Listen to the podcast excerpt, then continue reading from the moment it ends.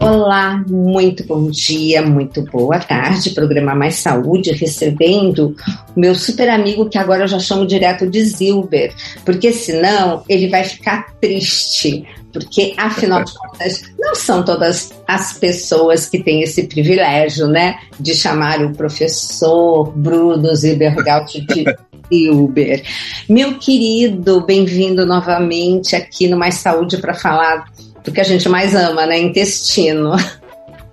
Exatamente. Bom, primeiramente, bom dia, boa tarde, né, uhum. aos ouvintes do Mais Saúde. Eu sempre me sinto muito honrado de estar aqui junto com a Gi, que eu também tenho a, a honra de poder chamar de Gi. Realmente não são todo mundo que me chama de Zilber, só realmente meus grandes amigos e pessoas que certamente é, eu admiro, né? E, obviamente, vamos falar de uma das coisas mais importantes, que é intestino, e o nosso papo de quantos anos, né, Gi? Nossa, gente já fala Isso, muito tempo. E lembrando, pessoal, nós estamos agora às portas, praticamente, né, agora em maio, Uh, do congresso, o primeiro congresso internacional Good Brain, que é intestino cérebro. Gente, tá bárbaro. Eu estou verificando aqui, mas nós vamos provavelmente deixar na, uh, na, na página aqui da rádio. Estou ainda vendo aqui que a, a, a Natália vai me informar para vocês acessarem. Agora, de cara, eu já vou dizer uma coisa. Anotem, anotem o que eu vou soletrar. Anotem que vocês vão entender por quê. Então vamos lá. Uh, intestino em inglês é gut, então é G maiúsculo, U maiúsculo, T maiúsculo. Continuando, novamente GS. Por que GS? É Gisela Savioli. E o número é 0150. Então, G-U-T de gut, GS de Gisela Savioli e 0150 quem se inscrever no congresso e usar esse código vai ter 50% de desconto. Olha que máximo! Isso é o programa Mais Saúde fazendo a diferença, né? Já tenho várias pessoas, viu? Inclusive de fora do Brasil, que já se inscreveram e vão nos acompanhar online, porque vai ser possível também. Mas hoje. Ah, muito. Hoje o programa Mais Saúde vai tocar num tema sensacional que eu falei assim, não, não tem ninguém melhor para explicar o tal do Food Map. Meu Deus, que nome é esse que a gente escuta falar, que a gente lê, pode, não pode, mas nossa, quer dizer, todo mundo que tem problema de muita fermentação no intestino tem que fazer a tal da dieta Food Maps. Bom, enfim, eu falei, vamos esclarecer tudo isso. O professor Bruno Zilbergaut, Zilber, vai falar para nós com toda a calma, todo o tempo do mundo, porque senão a gente continua no próximo programa, não vai ser problema. Que que é isso? Que sigla é essa? E da onde que surgiu? Bom, é, Food Map, na verdade, traduzindo né, para português, significa é, oligosacarídeo, disacarídeo, monossacarídeo, fermentáveis e polióides, né? Quando a gente fala de sacarídeos, nós estamos falando de carboidratos. Quando a gente fala de monossacarídeo, disacarídeo, é, oligosacarídeos, a gente está falando de carboidratos bem pequenininhos, né? E quando a gente fala que eles são fermentáveis, por quê? Porque as bactérias do nosso intestino, assim como alguns fungos, utilizam esses pequenos sacarídeos, esses pequenos carboidratos no seu metabolismo, fermentando, né? Assim como quando a gente coloca um fermento no pão, esse fermento que é uma bactéria ou é um fungo, ele vai utilizar esses sacarídeos que tem no pão para fermentar e produzir o que? Gás, CO2, né? Por isso que o pão cresce. Ou da mesma forma como a gente faz o vinho, né? Lá no vinho a gente tem fungos, tem bactérias que vão utilizar esses pequenos sacarídeos para produzir álcool. Então, é algo que a gente já convive há muito tempo.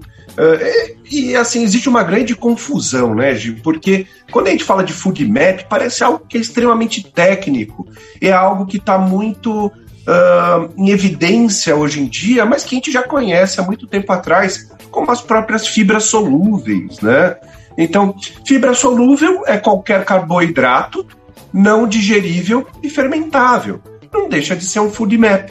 Quando a gente fala de pré-biótico, né, hoje em dia, que é qualquer substância não digerível e fermentável que melhora a nossa microbiota intestinal, isso não deixa de ser food map também, né? Agora, quando a gente fala de food map, infelizmente, isso está relacionado mais a excesso de fermentação do intestino, processo, processo inflamatório intestinal, e muita gente está transformando o food map num criminoso, enquanto na verdade ele não é um criminoso.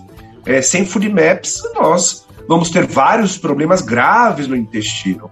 Inclusive, essas pessoas que fazem é, dieta com pouca substância fermentativa, falando que tem distensão abdominal, muitos gases, elas não estão, na verdade, procurando o real, a real origem do problema, né?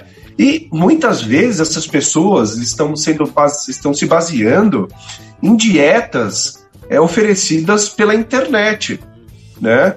Pessoal, isso não se faz. Dieta é com nutricionista, né? Educação alimentar é com nutricionista.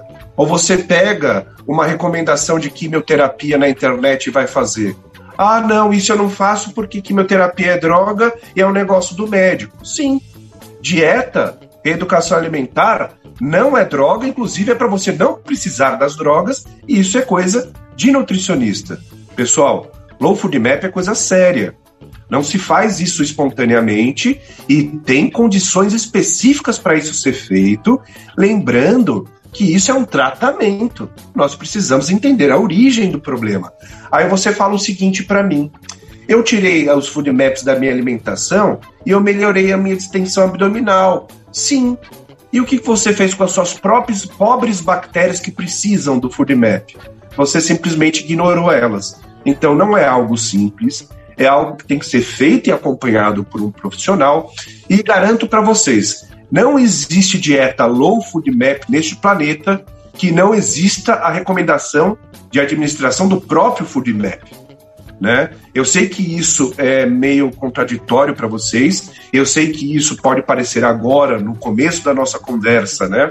algo muito confuso, mas eu vou explicar para vocês então de uma forma diferente. Vamos lá. Todo, todo pré-biótico, todo food map é pré-biótico. Nem todo pré-biótico é food map. Mas vamos, vamos falar que food map e pré-bióticos seriam praticamente as mesmas coisas. Partindo desse, desse princípio, nós temos que entender que numa dieta low food map, pensando num processo inflamatório intestinal, nós precisamos de administração de alguns pré-bióticos específicos.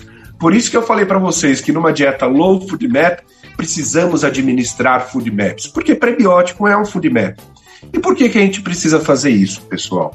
Porque quando a gente diminui substâncias fermentáveis da nossa alimentação, onde a grande maioria dessas substâncias fermentáveis vão alimentar bactérias boas, quando nós tiramos isso da alimentação, essas bactérias boas não têm um substrato, não tem comidinha. O que, o que acontece com elas? Elas começam a diminuir no nosso intestino, dando espaço para as bactérias ruins, para as bactérias que a gente chama de oportunistas. Então, o que, que acontece? Quando a gente faz uma dieta com pouca fibra solúvel, uma dieta low food map, e isso vai impactar não somente nas bactérias boas, mas também nas bactérias ruins, nós precisamos dar um suporte para as bactérias boas. E como que a gente dá um suporte para as bactérias boas? Administrando comidinha para as bactérias boas. E essa comidinha não deixa de ser food map.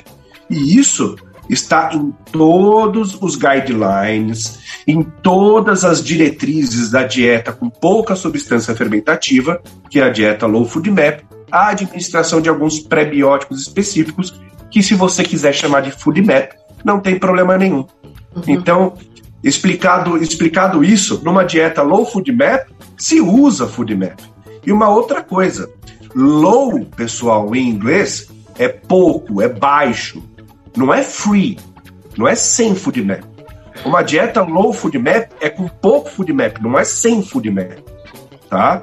Não é sem substância. Então, por favor, não sigam uma dieta low food map recomendada na internet, porque o seu prejuízo pode ser muito grande.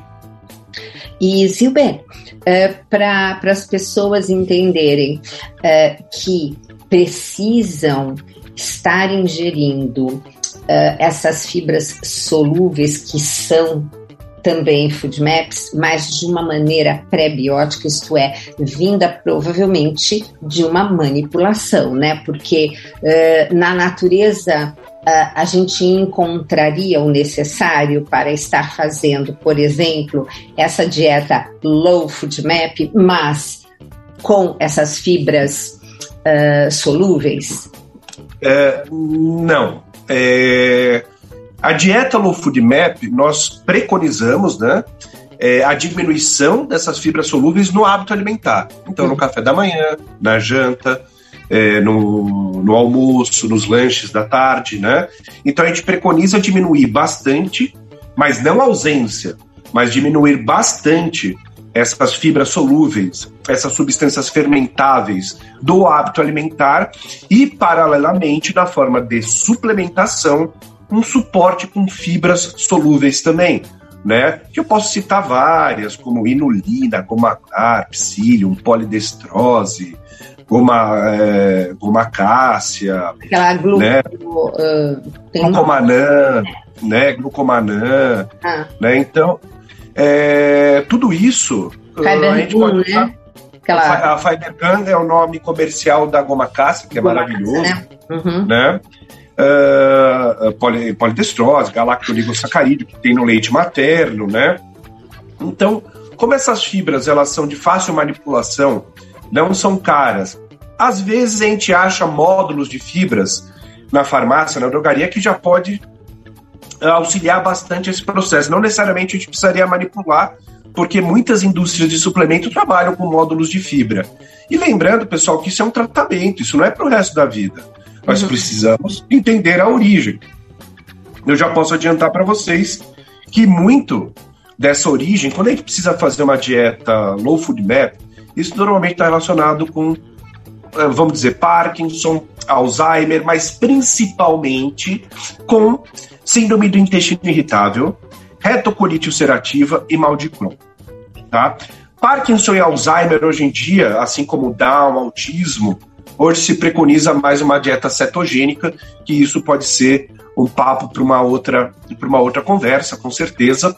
Mas é, quando a gente fala de processos inflamatórios intestinais, sendo doença ou síndrome, no caso da doença, hepatocolite ulcerativa, mal de Crohn, são manifestações completamente diferentes. E, no caso da síndrome, né, a síndrome inflamatória intestinal, se preconiza uma dieta low food map. Mas, pessoal, isso é tratamento. Por quê? Porque muito provavelmente o seu problema é comportamental principalmente na síndrome do intestino irritável. Se você não comer direito, não fizer exercício e não cuidar do seu estresse, da sua ansiedade, não tem dieta low food map que vai resolver o seu problema. E se você fizer uma dieta low food map constante, como se fosse um negócio normal, você vai falar assim para mim: o meu hábito alimentar é com pouca substância fermentativa. Tá errado, porque você vai a longo prazo prejudicar muito a sua microbiota intestinal, e aí o seu prejuízo vão ser dois: uma desbiose severa e um processo inflamatório. Perfeito.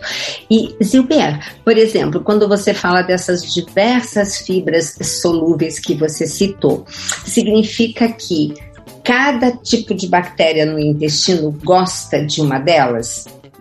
Muito bom, muito bom. Exatamente isso. Exatamente isso. Por exemplo, Vou citar aqui é, amido resistente. Amido resistente alimenta um grupo bacteriano no nosso intestino muito amplo, muito amplo. A grande maioria bactérias boas, mas também alimenta algumas bactérias ruinzinhas, né? Inulina. Inulina já é algo mais restrito, alimenta só bactérias boas, né? É... Vou, vou, dar um exemplo de uma fibra mais tecnológica, né? O galactoligosacarídeo. Um galactoligosacarídeo, que a gente também chama de oligosacarídeo do leite materno, né? Muito presente no leite materno, ele alimenta um grupo de praticamente 10 bactérias só.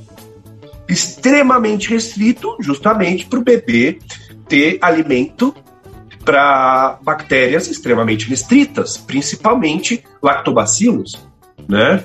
No caso de um bebê. Uhum. No caso de um adulto é diferente, né? Então, o que, que é interessante? As fibras solúveis, assim como os food maps, eles são alimentos alvo para bactérias, são alimentos específicos. Às vezes você fala, nossa, eu estou com uma concentração muito pequena de bifidobactéria. O que, que a bifidobactéria come? A bifidobactéria come goma guar, come goma cássia. Então eu vou dar goma cássia para crescer a minha bifidobactéria, né? Eu vou alimentar. Nós temos que pensar, às vezes, na nossa microbiota como se fosse um aquário. Num aquário, você pode ter peixes que comem fibras, né? Que comem frutas. Nesse aquário, você pode ter peixe que come inseto. Se você só der fruta, o peixe que come inseto morre, né?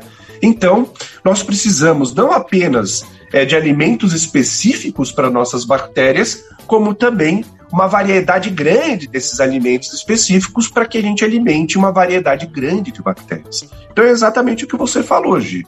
Fibras solúveis específicas alimentam bactérias específicas.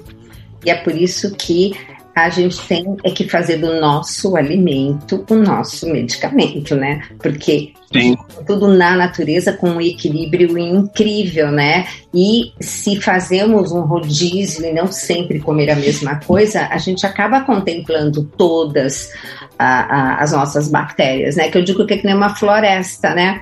A árvore grande está protegendo a pequenininha. Então precisa pequenininha do que a grande comeu e elaborou para ela também poder comer, né? Quer dizer, é uma cadeia bonita, né? Ah, é lindo isso, que a gente chama de alimentação cruzada, né?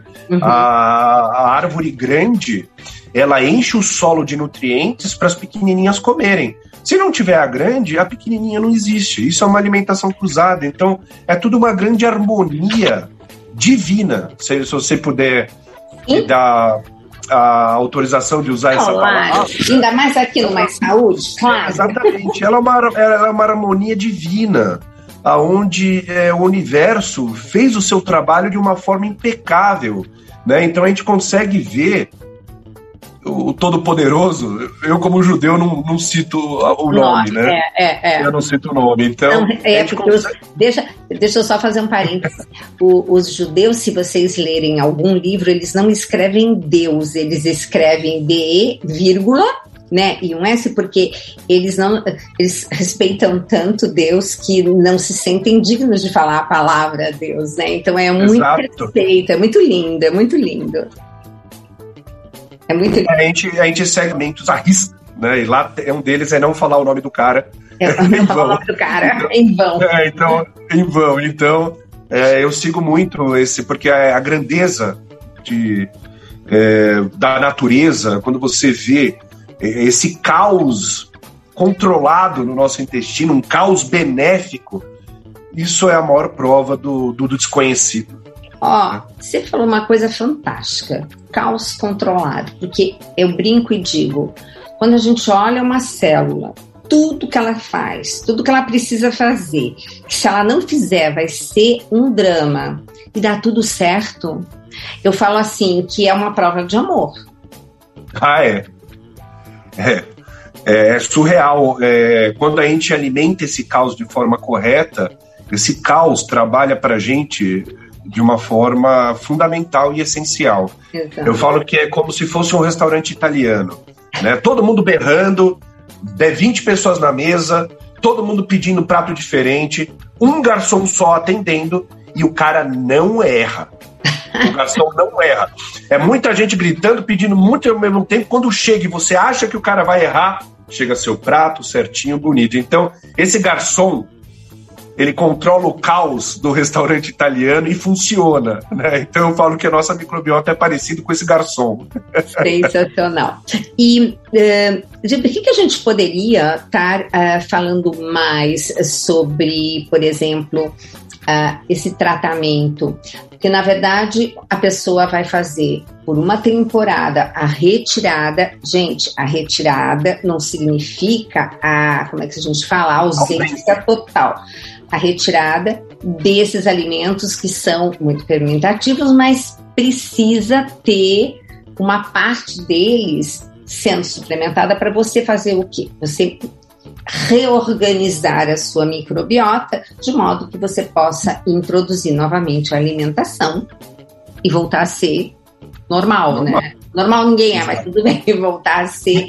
ah, exatamente.